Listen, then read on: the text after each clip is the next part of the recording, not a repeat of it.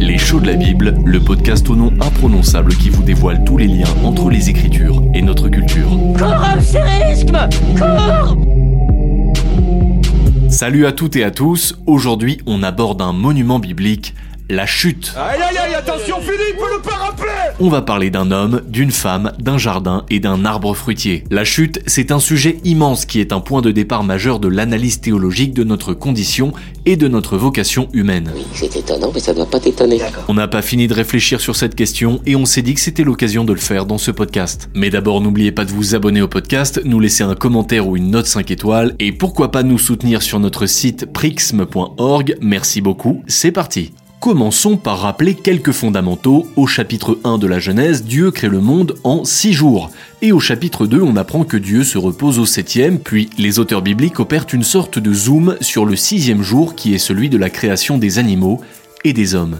On va tout de suite lire un petit passage de Genèse 2 au verset 8 à 9, puis 15 à 18.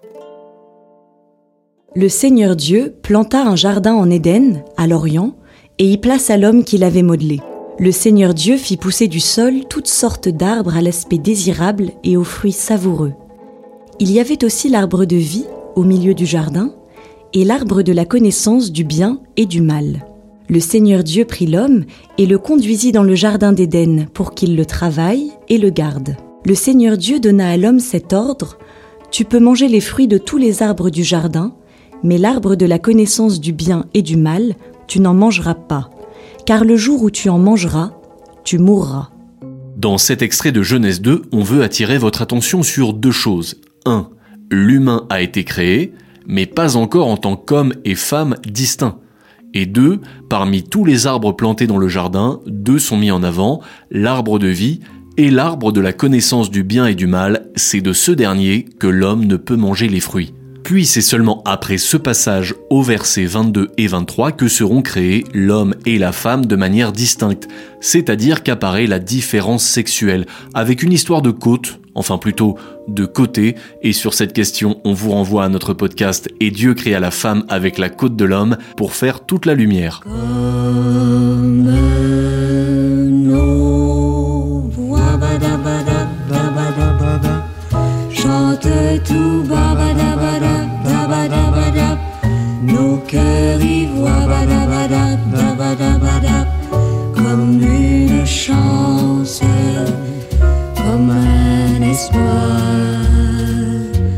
Quoi de mieux que la bande originale du film Un homme et une femme de Claude Lelouch pour introduire la suite de notre histoire Le chapitre 2 de la Genèse se clôture avec le verset 25. Tous les deux, l'homme et sa femme, étaient nus, et ils n'en éprouvaient aucune honte l'un devant l'autre. La situation est plantée, tout va bien dans le jardin d'Éden, on peut imaginer l'homme et la femme danser nus avec les animaux, tout est beau, tout est bon.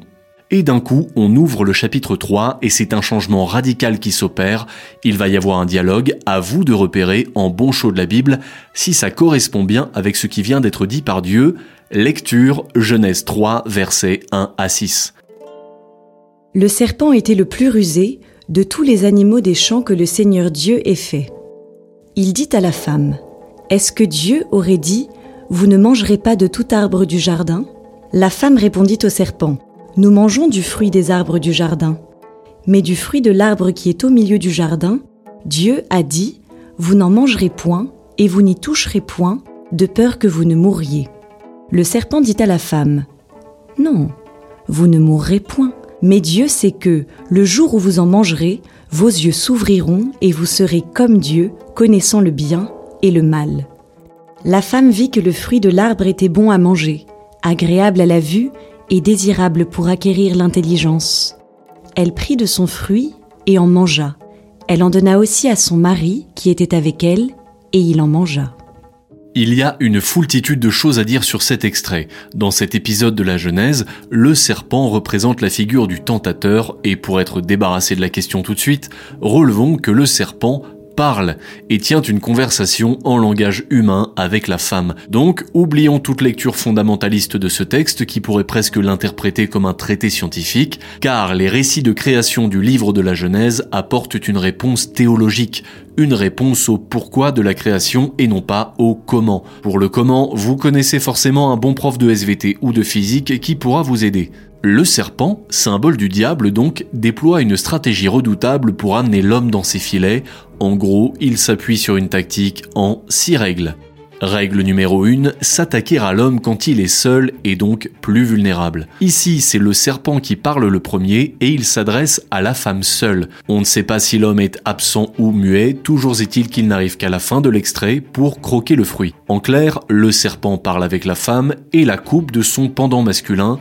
Or, au chapitre précédent en Genèse 2, Dieu a justement dit ⁇ Il n'est pas bon que l'homme soit seul juste avant de créer l'homme et la femme ⁇ Règle numéro 2, pointer du doigt le manque. Est-ce que Dieu aurait dit ⁇ Vous ne mangerez pas de tout arbre du jardin ?⁇ La question du serpent est d'emblée insidieuse. Il reprend une parole de Dieu et la déforme et cible un point en particulier, la limite. Ici, cet unique arbre interdit fait oublier tous les autres autorisés qui sont pourtant une vraie forêt. Règle numéro 3, mentir avec subtilité pour guider à la faute. En fait, le premier problème, c'est que la femme répond au serpent, elle entre dans son jeu. Or, on vient de souligner que le serpent a truqué les règles, que dès le départ, il trafique la parole de Dieu en apportant une vision partielle ou déformée. Ainsi, la réponse de la femme, elle aussi, part d'emblée de travers, elle dit nous mangeons du fruit des arbres du jardin. Jusque-là, c'est juste. Mais dès la deuxième phrase, ça part en vrille. Mais du fruit de l'arbre qui est au milieu du jardin,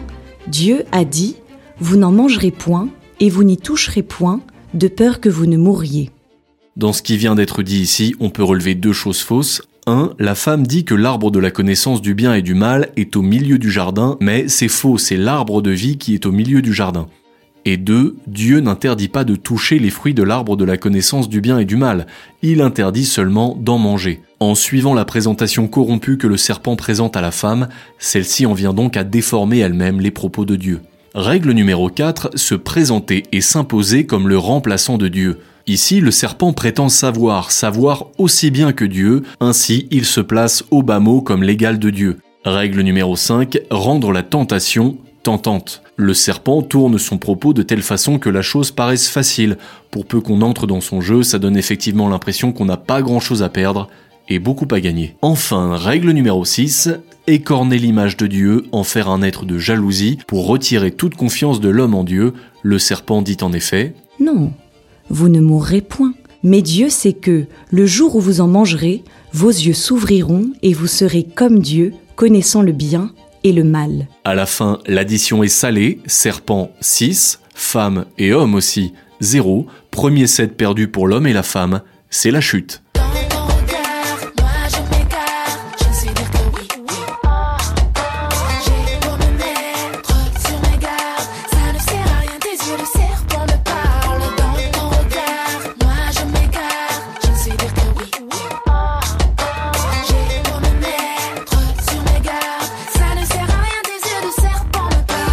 La chanteuse Zao résume bien la difficulté à résister à la tentation dans sa chanson Serpent. Dieu avait placé l'homme et la femme dans le jardin d'Éden avec un seul interdit, ne pas manger de fruits de l'arbre de la connaissance du bien et du mal, mais voilà, le serpent symbole du tentateur est passé par là, hommes et femmes ont mangé du fruit et vont vivre ce qu'on appelle la chute. Juste un petit truc comme ça, avez-vous entendu une seule fois parler de pommes dans cette histoire? Bah non, on parle de fruits. Pourquoi alors toutes ces représentations de la pomme comme fruit du péché en peinture, en passant par Blanche-Neige qui croque la pomme chez Disney, sans oublier en anatomie la fameuse pomme d'Adam En fait, dans la Vulgate, la traduction latine de la Bible, le mal de l'arbre de la connaissance du bien et du mal se dit mali. Or, mali en latin veut aussi dire pomme. On pourrait donc également lire l'arbre de la connaissance du bien et des pommes. Et pour couronner le tout, en latin, fruit peut se dire pomum, très similaire à pomme. Donc la femme prend du pomum de l'arbre interdit et on comprend le rapprochement. Pas de pomme, donc juste un fruit, mais un fruit lourd de conséquences. Lisons la suite de Genèse 3 au verset 6 à 12. La femme vit que le fruit de l'arbre était bon à manger, agréable à la vue et désirable pour acquérir l'intelligence. Elle prit de son fruit et en mangea. Elle en donna aussi à son mari qui était avec elle, et il en mangea. Leurs yeux à tous deux s'ouvrirent, et ils connurent qu'ils étaient nus. Et ayant cousu des feuilles de figuier, ils s'en firent des ceintures. ils entendirent la voix du Seigneur Dieu qui se promenait dans le jardin à la brise du jour. L'homme et sa femme allèrent se cacher au regard du Seigneur Dieu parmi les arbres du jardin. Le Seigneur Dieu appela l'homme et lui dit ⁇ Où es-tu donc ?⁇ Il répondit ⁇ J'ai entendu ta voix dans le jardin. J'ai pris peur parce que je suis nu, et je me suis caché. Le Seigneur reprit ⁇ Qui donc t'a dit que tu étais nu? Aurais-tu mangé de l'arbre dont je t'avais interdit de manger ?⁇ L'homme répondit ⁇ La femme que tu m'as donnée, c'est elle qui m'a donné du fruit de l'arbre et j'en ai mangé. D'abord elle a goûté la pomme, même que c'était pas très bon. Y avait rien d'autre alors en somme. Elle a eu raison, eh bien non. Ça l'a pourtant arrangé l'homme. C'était pas lui qui l'avait fait. N'empêche, il a bouffé la pomme jusqu'au trognon et vite fait. Oui, mais c'est la faute. Il n'a rien fait lui Adam. Il a pas dit femme, je crève rien à se mettre sous la dent. D'ailleurs, c'était pas terrible, même pas assaisonné. C'est bien écrit dans la Bible, Adam il est mal tombé. C'est pas moi, c'est l'autre, c'est ce que dit de façon un peu expéditive la chanson d'Anne Sylvestre, La faute à Ève. Notez que c'est quelques versets plus loin que l'homme va nommer sa femme Ève, ce qu'on peut interpréter comme une marque de domination de l'homme, conséquence directe du péché. Ce qu'on comprendra par la suite, c'est que Dieu n'annule pas son projet, mais il sera rendu plus difficile. C'est la peine qui va s'installer. Peine pour la femme dans l'enfantement et peine pour l'homme dans la culture du sol. Mais plutôt que dégrainer comme un martyrologe toutes les conséquences néfastes de la chute, on a envie de terminer ce podcast en se demandant finalement pourquoi? Pourquoi Dieu rend-il possible cette chute? Car à la lecture, c'est vrai que ça peut paraître presque choquant. Un mot s'impose tout de go, liberté. Liberté offerte par Dieu à l'homme, condition nécessaire de l'amour divin. Et là, on vous sent un peu sceptique, alors pour vous en convaincre, on vous propose de méditer ce mot de Charles Péguy, issu du mystère des saints innocents. Un salut qui ne serait pas libre, qui ne serait pas, qui ne viendrait pas d'un homme libre, ne nous dirait plus rien. Qu'est-ce que ce serait? Qu'est-ce que ça voudrait dire? Quel intérêt un tel salut présenterait-il? Une béatitude d'esclave, un salut d'esclave, une béatitude serve. En quoi voulez-vous que ça m'intéresse? Aime-t-on à être aimé par des esclaves? Allez, on vous libère, c'est l'heure d'aller croquer une pomme, il n'y a pas de contre-indication. D'ici là, n'oubliez pas de vous abonner sur prixme.org pour découvrir toutes nos créations, l'écrit, l'audio et la vidéo. Et on se quitte avec Gérald de Palmas et son titre, Tombé. À très très vite